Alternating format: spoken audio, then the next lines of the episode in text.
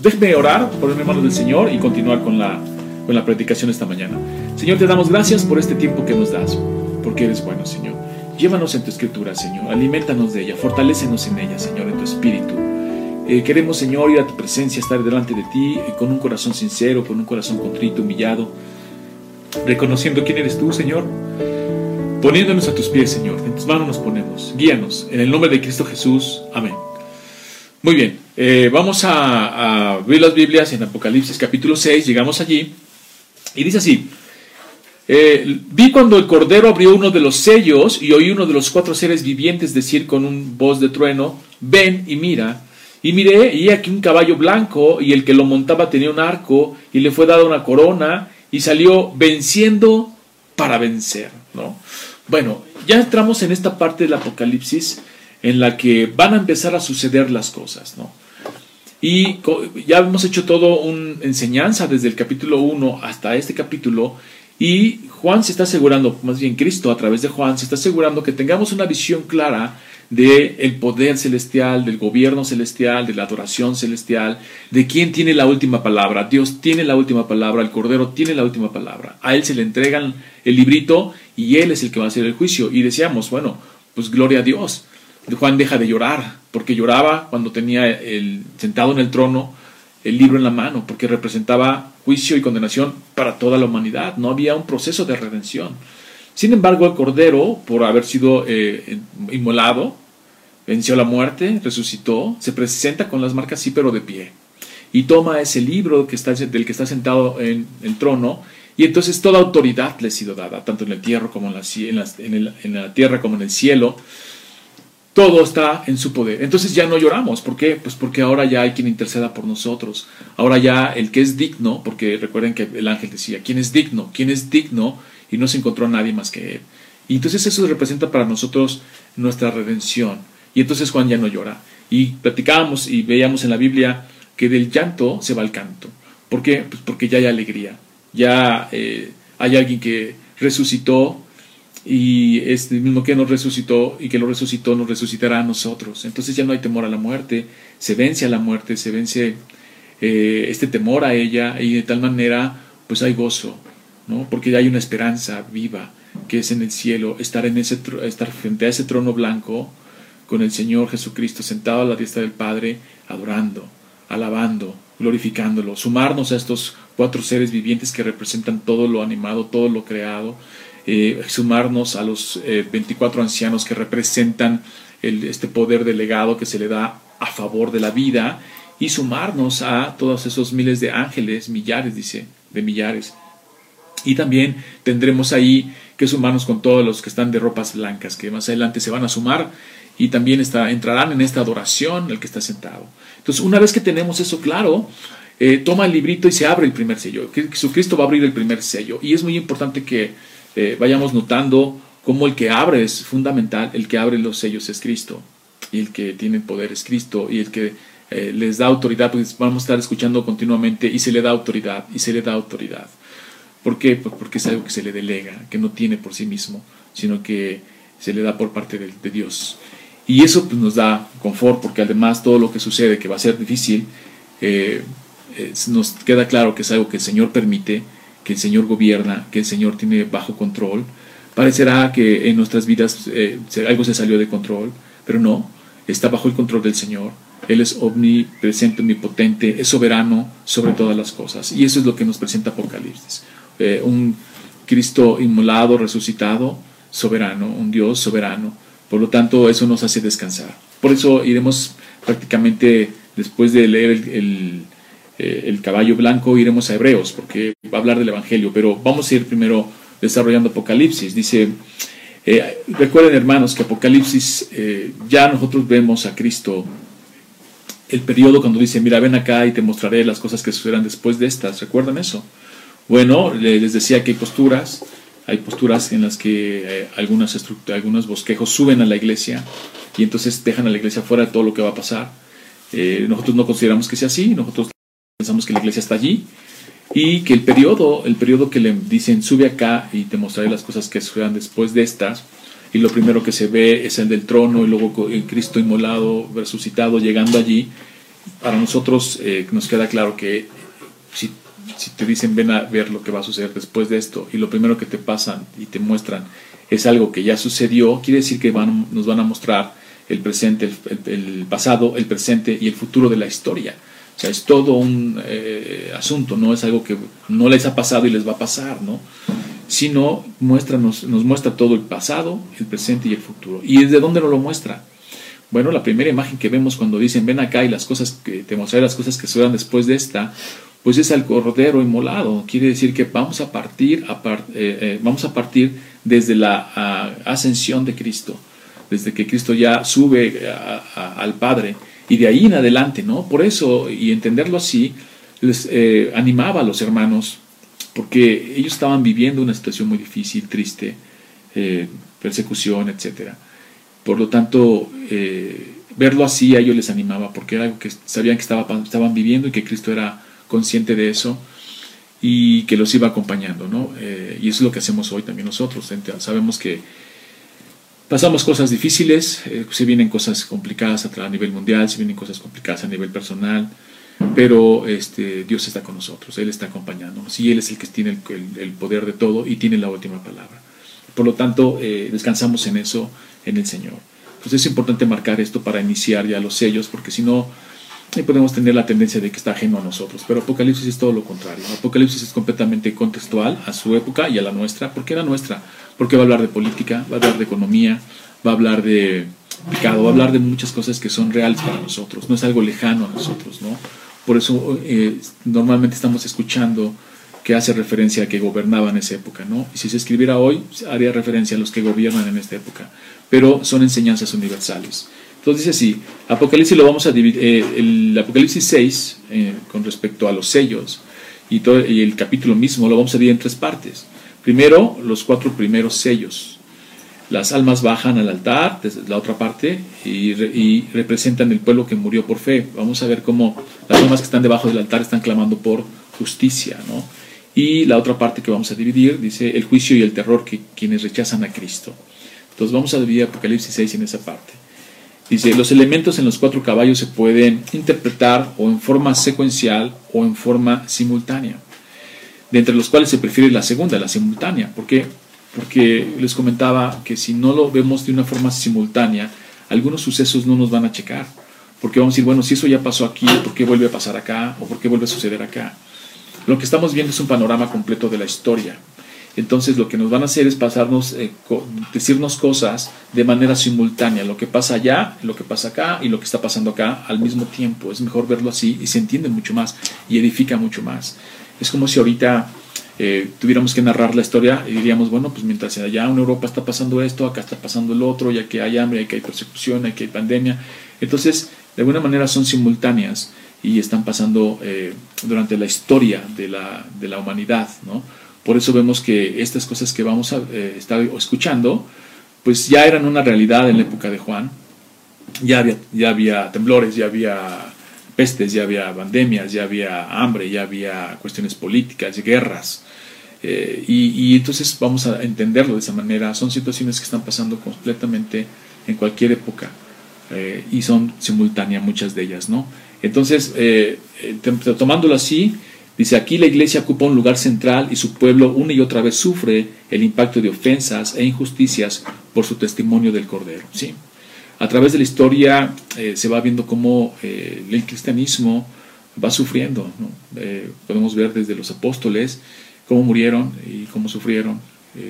podemos ver más adelante el segundo siglo, tercer siglo, las persecuciones de los emperadores, cómo la iglesia de Cristo ha sido perseguida. Hoy a lo mejor en algunas partes del mundo ya lo, lo, está y lo ha sido siempre. Y a lo mejor a nosotros acá, de este lado en América, no nos ha tocado tanto si hay algunas partes que se persigue a cristianos, pero no tanto, pero pues, se nos dice que en algún momento va a suceder, en algún momento vamos a entrar en ese proceso histórico en el que también eh, proclamar el reino de Dios nos va a causar dificultades, más allá de las personales, más allá de las familiares, que si alguien eh, es cristiano o no, en algún momento esto se va a poner difícil, pero como dice aquí, ocupamos un lugar, un lugar central en toda la historia. La iglesia que somos nosotros no es el lugar, somos algo central dentro del proceso. Dice, los seguidores del Señor saben recorrer la misma senda que Él recorrió, incluso a costa de la muerte. Así es, hermanos. Eh, si el Señor sufrió, también nosotros vamos a sufrir. Y es algo que hemos insistido. O sea, la palabra de Dios, eh, sobre todo estos textos, nos están enseñando y nos están preparando, hermanos, para sufrir, para el sufrimiento. Porque si predicáramos algo que te dijera, bueno, pues vamos a salir y no vamos a tener ese sufrimiento, pues no te preparamos para cuando lleguen las verdaderas pruebas. Van a llegar las pruebas y tú vas a decir, ¿qué está pasando? Pues me dijeron que no íbamos a pasar esto, ¿no? No íbamos a pasar hambre, pandemias, no íbamos a pasar persecución, no íbamos a pasar guerras pues están pasando. Entonces, eh, lo que eh, Apocalipsis nos va a mostrar en esta revelación gloriosa de Cristo es prepararnos y decirnos, si Cristo sufrió, vamos a sufrir. Y sobre todo esto de eh, la muerte misma es una identificación con Cristo, porque podía el Señor simplemente cuando nos volvemos cristianos decir, vente, ¿no? Ya, ya, ya, lo, ya lo llamé, ya lo regeneré, ya es, lo adopté, ya es mi hijo, ya lo justifiqué, ya lo adopté, ya es mi hijo, entonces vente. Pero no. Él permite que sigamos viviendo. Y en ese proceso nos va santificando, nos va haciendo más cada vez más a la imagen de Cristo. Y en ese mismo proceso nos permite probar la muerte misma, porque ahí es una unidad con Cristo, ahí entendemos lo que Cristo sintió y de lo que estamos siendo salvados. ¿no? El morir es algo importante, es un proceso. Porque si no, yo alguna vez me pregunté, ¿por qué no simplemente cuando alguien cree en el Señor Jesucristo de todo corazón, porque ha sido regenerado y llamado eficazmente, ¿por qué no es arrebatado en ese momento? Pues porque es importante que vivamos, como dice la carta de Pedro, que es necesario que nuestra fe sea probada como el oro lo es, y que seamos refinados. Entonces, toda situación que nos pasa en nuestra vida, eh, que de sufrimiento, de pesar, tiene el propósito de hacernos como Cristo es a esa imagen. Y sabemos que la perfección no se alcanza aquí. Se va a alcanzar cuando estemos en su presencia. Y dice así, vamos eh, a entrar directo. Dice, la apertura de los sellos implica que los santos en la tierra sufren por las fuerzas anticristianas hasta el día del retorno de Cristo. Y vamos al versículo 1 y ahí vamos a irnos ya directamente a Hebreos. Vamos a hacer así. Vi, eh, cuando el Cordero abrió uno de los sellos y oí uno de los cuatro seres vivientes decir, como eh, con voz de trueno, ven y mira, y miré ahí aquí un caballo blanco y el que lo montaba tenía un arco. Y le fue dada una corona y salió venciendo para vencer. Ok. Bueno, primero el blanco es importante, lo hemos dicho, tiene, tiene en la lectura apocalíptica tiene un significado. El blanco siempre va a ser santidad, pureza, victoria y justicia. Y si podemos regresar a, las cartas, se nos promete una corona, se nos promete una victoria, se nos promete reinar. Entonces, las coronas es dada en relación a Dios, eh, es el que das, da, es el que da las coronas cuando triunfamos con Cristo, ¿no? Y luego dice, venciendo y para vencer. Y esto de venciendo para vencer es más relacionado en Apocalipsis a Cristo y a los redimidos. Eh, ¿Por qué menciono todo esto? Porque hay posturas, hermanos, como lo hemos, venido mencionando. Y algunos dicen, bueno, pues es que más bien podría ser eh, el enemigo, más bien podría ser. Y hay diferentes posturas, pero esta es la que tiene un, sentido más este, hermenéutico con todo lo que es Apocalipsis.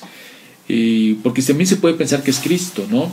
Dice, venciendo para vencer, es relacionado a Cristo en el Apocalipsis, vamos a ir viendo textos que lo, que lo señalan así, y los redimidos, que también en Cristo vencemos, aun cuando morimos y morimos siendo perseguidos, eh, es victoria para nosotros, ¿no? Entonces siempre la victoria va en relación, en la mayoría de Apocalipsis, con Cristo y con los redimidos.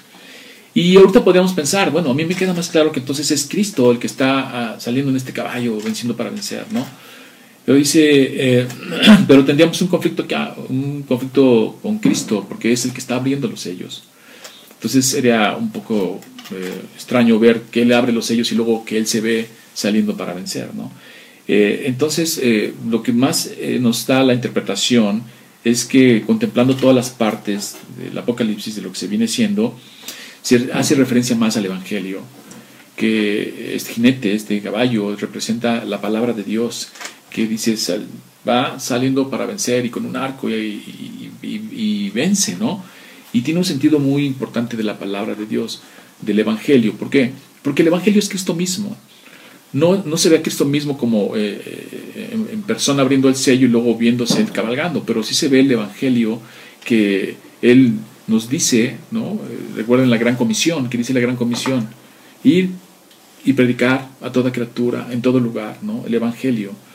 Entonces ahí se ve el Evangelio como dentro de este proceso de la historia, desde la ascensión de Cristo, y que los apóstoles empiezan a predicar, y lo tenemos todo narrado en el libro de Hechos, y cómo la gente se empieza a convertir por miles. En la predicación de Pedro hay una predicación que dice que se tres mil hombres, ¿no? Más mujeres, niños. O sea, era inmenso eh, la forma en la que ya empieza a desarrollarse el reino de Dios y su justicia, empieza a, tomar posesión, ¿no? Y a despojar a los que estaban en el mal, ¿no? De hecho, soy duro el término, pero nosotros somos botín de guerra porque antes de eso estábamos todos muertos en nuestros delitos y pecados y nadie merecía vivir y nadie merecía el cielo y nadie merecía nada. Pero viene Cristo y venciendo para vencer y a través de todo el Evangelio y el poder del Espíritu Santo, pues aquí estamos, hermanos. Eh, nos sacaron de nuestra vieja manera de vivir, nos rescataron de muerte, nos trajeron a vida, de oscuridad a luz. Y hoy somos esta parte que nos corresponde también predicar el Evangelio. Esto dice, venciendo para vencer. ¿Y qué es otra cosa más? el Evangelio, la palabra de Dios. Y en el Evangelio también lo tenemos que ver así, que el Evangelio que es buena nueva.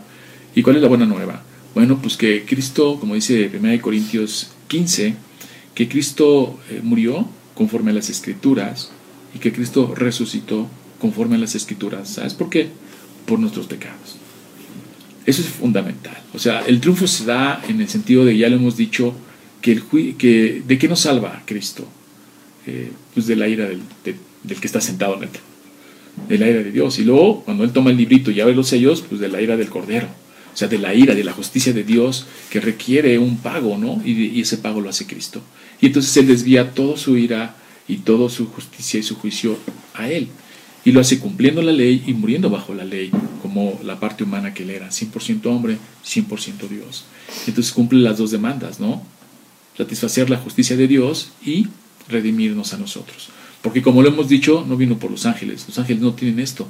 Por eso anhelan verlo, dice la salvación. Cuando alguien se arrepiente, hay fiesta en el cielo. ¿Por qué? Porque es algo que ellos no tienen. Y hay un gozo enorme, ¿no? Cuando un pecador se arrepiente. Y ahí estamos todos nosotros, ¿no? Bueno, y tomando esto sobre el Evangelio, eh, decíamos, bueno, es importante entender que el Evangelio es la revelación de Cristo mismo. Eh, Cristo es el Evangelio.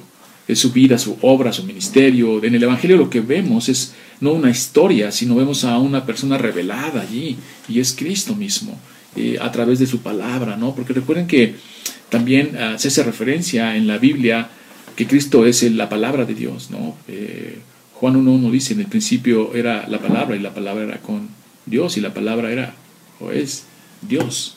Entonces ahí está la deidad de Cristo como palabra, y si luego dice, la palabra se hizo carne, en otras versiones dice, y el verbo se hizo carne, ¿no? Y habitó entre nosotros. Pues el Evangelio mismo es Cristo, pero en este sentido de la palabra. Bueno, y teniendo en cuenta el Evangelio, hermanos, eh, hoy, ahorita eh, leímos el libro de Hebreos 11.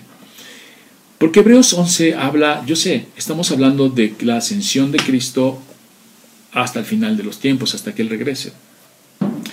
Pero eh, quise mirar hacia atrás, quise mirar hacia atrás con la lectura de Hebreos 11 porque ellos miraban el mismo Evangelio, solo que ellos no lo tuvieron, porque no vieron a Cristo. Murieron sin ver esta promesa y sabiendo de a quién se refería todo lo que se, se estaba, eh, eh, se estaba profetizando, quién era, no lo vieron, lo anhelaron, Isaías, Jeremías, todos ellos lo anhelaban, pero no lo vieron. Sin embargo, en el tiempo se cumplió y vino Cristo de todo eso que se había hablado. Pero ese mismo evangelio que ellos no tuvieron la oportunidad de vivir o presenciar, porque Cristo vino mucho después, ellos miraban hacia ese Evangelio. Su fe estaba allí. Por eso venimos leyendo que dice que por su fe, ¿no? Y hicieron cosas extraordinarias eh, por esta fe. ¿Dónde estaba la fe? En Cristo. En Cristo. Por eso el vencido para vencer, que viene a partir del, que Cristo asciende hacia adelante y vemos hoy la historia de tantas personas que han venido a los pies de Cristo, pero esto tiene algo mira hacia atrás, ¿no? Porque además eh, la muerte de Cristo, este evangelio que dice que Cristo, eh, de Corintios 15, que Cristo eh, murió conforme a las escrituras y resucitó conforme a las escrituras por nuestros pecados, hermano. Tiene, eh, tiene injerencia y abarca hacia atrás y hacia adelante. Porque es precisamente esa muerte la que pagó por los que murieron antes de que Él viniera. Es como un pago retroactivo, ¿no? Dice la palabra de Dios que el Señor en su paciencia, que Dios en su paciencia fue paciente en cuanto a los pecados anteriores porque sabía que el pago vendría y cubriría los de Génesis hasta Apocalipsis. Eso es lo que Cristo redime y eso es lo que vale su pago. Y esa es la fe en la que ellos tenían. Sabían que miraban hacia esa promesa, miraban hacia ese cumplimiento y por esa fe hicieron cosas extraordinarias. Y al hacer cosas extraordinarias, eh, el Señor dice, se agrada, dice, no, el Señor no se avergonzó de llamarlos sus hijos, de llamarlos su pueblo. Y eso es maravilloso. Porque entonces ese caballo blanco que con ese jinete que sale venciendo para vencer se vuelve una realidad en la vida de todos. Y se vuelve ese pago eh, de los que habían estado antes y de los que estamos hoy y de los que estamos y de los que estarán en un futuro hasta que Cristo vuelva. Pero no solo tiene ese eh, eh, asunto de, de, fe y de pagar por el pecado, sino paga por tus pecados pasados, presentes y futuros. O sea, hoy yo puedo descansar en este eh, en esta promesa, en esta visión que, Juan ve y explica, porque eso me hace sentir tranquilo. Va a decir Romanos 8, ¿quién acusará a los elegidos del Señor si Dios es el que justifica? ¿Quién, condenará si Cristo murió por nosotros? Entonces, eh, descansamos en eso porque sabemos que Él ya cubrió nuestros pecados. Y luego descansamos en que este Evangelio en los que estos grandes hombres hicieron cosas extraordinarias, mirando hacia allá y que no vieron la promesa y nosotros sí, ahora vemos hacia atrás y decimos, vemos el cumplimiento, pues nos gozamos, hermanos. Y nos tiene que fortalecer y nos tiene que edificar eh, y estar preparados para todo. Porque uno ve la fe de estos, de estos hermanos que murieron tan complicadamente y, dices, yo quiero eso, yo quiero eso en mi vida. ¿no? Y, más y vemos que vivieron en cuevas y tuvieron necesidades y, tuvieron afrentas y fueron perseguidos, algunos, de ellos muertos, pero no se dieron, porque tenían bien claro la promesa. Ahora nosotros que ya vimos el cumplimiento de lo que los eh, profetas anunciaban y señalaban, y lo miramos hacia atrás viendo lo que Cristo hizo por nosotros, nos tiene que llevar también a un estado como ellos de una fe que sobrepase montes, ¿no? Una fe que empieza a trabajar, que tiene un dinamismo de tal manera que también nos haga hacer cosas extraordinarias. Y estar preparados, sobre todo, hermanos, a las tribulaciones. Miremos la historia, por eso decía, pongamos atención en la lectura, porque pasaron cosas fuertes. Digo, a mí se me, se me viene la de Abraham, ¿no? ¿Cómo le dice, sacrifica a tu, a tu hijo, ¿no? Y pues lo hace sin mayor, ¿no? no nos, no, nos dice ya, eh, la historia en Génesis no nos lo explica, pero aquí en Hebreo sí nos dice que él, si Dios le había prometido que, lo iba, que de su hijo iba a ser multitud de naciones, entonces dice que Hebreos que pues, Abraham tenía claro que lo iba a resucitar. ¿No? O sea, si Dios lo dijo, Dios lo cumple. Es, él no, él no, es, él no es, es, inmutable en su propio ser, entonces no, no cambia. Entonces por eso va con esa confianza, ¿no? Hacer algo tan extraordinario que en cualquier circunstancia, en cualquier tiempo, esto es algo que sobrepasa entendimiento, ¿no? Que un hombre llegue a ese nivel de fe y diga, pues es que él dijo que me lo iba a devolver y que de él iba a ser grandes naciones, ¿no? Y se me viene otra, ¿no? Como Noé, no llovía antes y, y salía un vapor de la tierra, entonces que alguien dijera que iba a caer agua del cielo era una locura. Sin embargo, él creyendo y por fe en esta promesa, pues hace el arca. ¿Se imaginan todo lo que tuvo que soportar cuando lo vieron haciendo el arca e invirtiendo tanto tiempo, dinero, esfuerzo? Bueno, no sé si dinero, pero tanto esfuerzo, todo lo que le decía. Sin embargo, él no, no claudicó y siguió adelante mirando a Cristo. Y así podemos ir viendo todo lo que ellos, hicieron, ¿no? Son grandes, grandes hombres de la fe. Pero también lo que mucho me llama la atención son estos que dice que vivían en cuevas o sea, dejar todo, no poner nuestra vista en lo material, no poner nuestra vista en, las cosas que se van a degradar, en las cosas que se dice que van a ser polilla, sino poner nuestra vista en el cielo de tal manera que si te falta ahorita no te molesta, si te falta ahorita tampoco te va a hacer llorar. Eh, si es necesario y sabes que el Señor cuida de las aves, pues cuidará también de ti. Pero eso es una fe enorme, ¿no? Que te representa este caballo blanco, que es el Evangelio.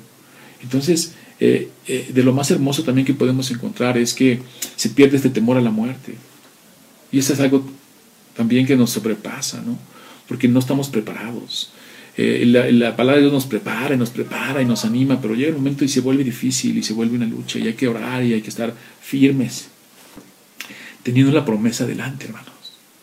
Sabiendo que si Cristo resucitó, nos va a resucitar a nosotros y que la muerte simplemente es un paso, es un, periodo en el que de, aquí estamos allá. Por eso los hermanos de este periodo y después de los, cuando ya Cristo asciende y todos los apóstoles hasta el día de hoy que se entregan en el Señor, pues tenemos una esperanza viva. ¿no? y me encanta cuando dice esperanza viva, porque no es una esperanza muerta allí que no tiene sentido, sino una esperanza viva, porque Cristo resucitó, sino como dice la palabra, pues, pobrecito de nosotros, ¿no? Somos unos locos, ¿no? Que tengan eh, conmiseración de nosotros, porque pobres, pero no, Cristo resucitó. Y eso nos alienta, y eso nos anima. Y lo, importante, hermano, es que la fe, este caballo blanco que sale venciendo para vencer, es el Evangelio. Y en el Evangelio, ¿qué? Está, como dice Pablo, no me avergüenzo del Evangelio porque es poder de Dios para salvación de las almas. Entonces, este Evangelio se extiende y el reino de Dios se va extendiendo y va alcanzando a otros y va venciendo a otros. Pero el Evangelio, como lo acabamos de repetir, es que Cristo murió y resucitó por nosotros. Y eso nos garantiza que, que también nosotros resucitaremos. Y que va a vencer a todos sus enemigos y los va a poner en el, este, abajo de sus pies. Y ahí vamos a estar nosotros reinando. Ahí vamos a estar nosotros con Él, eh, alabando y glorificando al Señor. Y eso es eh, lo hermoso de este caballo que representa, porque después los caballos que siguen pues son ya situaciones fuertes, difíciles, y la iglesia está ahí metida eh, eh, viviendo estas circunstancias como hoy lo estamos. Si hoy te dicen, oye, pues es que esto, te, dan una promesa de que no vas a sufrir pandemias, las vivimos. Que no vas a sufrir temblores, nos acaba de pasar uno. Que no vas a sufrir guerras, las hay en todos lados. Entonces, esta, la palabra del Señor, mirando a Cristo, nos fortalece, nos anima a seguir adelante. Y en ese sentido, hermano, cuando esto es una verdad en tu vida, cobras eh, fuerza, ánimo y esperanza, sobre todo la esperanza. ¿Por qué? Porque eh, tenemos que descansar. La, fe es un escudo, como lo dice Efesios 6. Y la fe tiene que estar depositada en el Evangelio de Cristo, en esta promesa, en esta verdad. Y sabemos que el creer viene por el oír el oír la palabra de Dios. Entonces la salvación siempre va acompañada de la fe. Y la salvación, la buena nueva, es el Evangelio mismo. ¿Se dan cuenta cómo todo se armoniza? Y en ese sentido, hermanos, yo te invito a que tú hoy eh, tengas esta fe, que tu fe sea ejercitada, que tu fe sea, crezca tu fe, de tal manera que podamos pues, ir llevando los pasos que estos hermanos lo hicieron. Pablo lo dijo, imitadme a mí porque yo imito a Cristo, ¿no? Pero aquí hay un gran ejemplo de muchos hermanos que podemos también seguir lo que hicieron, lo que dieron, eh, este eh, ánimo que tuvieron ¿no? para poder eh, no negar el nombre de Cristo y exaltarlo aún en la muerte, aún en la tristeza más profunda. Ellos miraban al cielo y exaltaban a Cristo. Por eso dice el texto, y Dios no se avergonzó de llamarlo su pueblo, sus hijos. Y esos somos nosotros. Que no se avergüence, Señor, de que eh, también pueda decir lo mismo de nosotros, ¿no? que nuestra fe es grande, fuerte, firme y que también no se avergüence ya, hermanos, sus hijos. Dios te bendiga, hermano. Vamos a orar. Señor, te damos gracias por este tiempo. Eh, gracias por todo lo que nos das. En tus manos nos ponemos. Eh, estas palabras llévanos al corazón, Señor. Sabemos que tú reinas. tu evangelio va esparciendo tu reino, Señor, venciendo para vencer. Y cada vez más son los que a tus pies llegan, Señor. Y con este promesa de que tú has vencido, de que tú venciste la muerte, Señor, y que reinaremos contigo. Eh, permite que ahí esté nuestra mirada, Señor. Fortalécenos, aumentanos la fe, fortalecenos la fe. En el nombre de Cristo Jesús, Señor nuestro.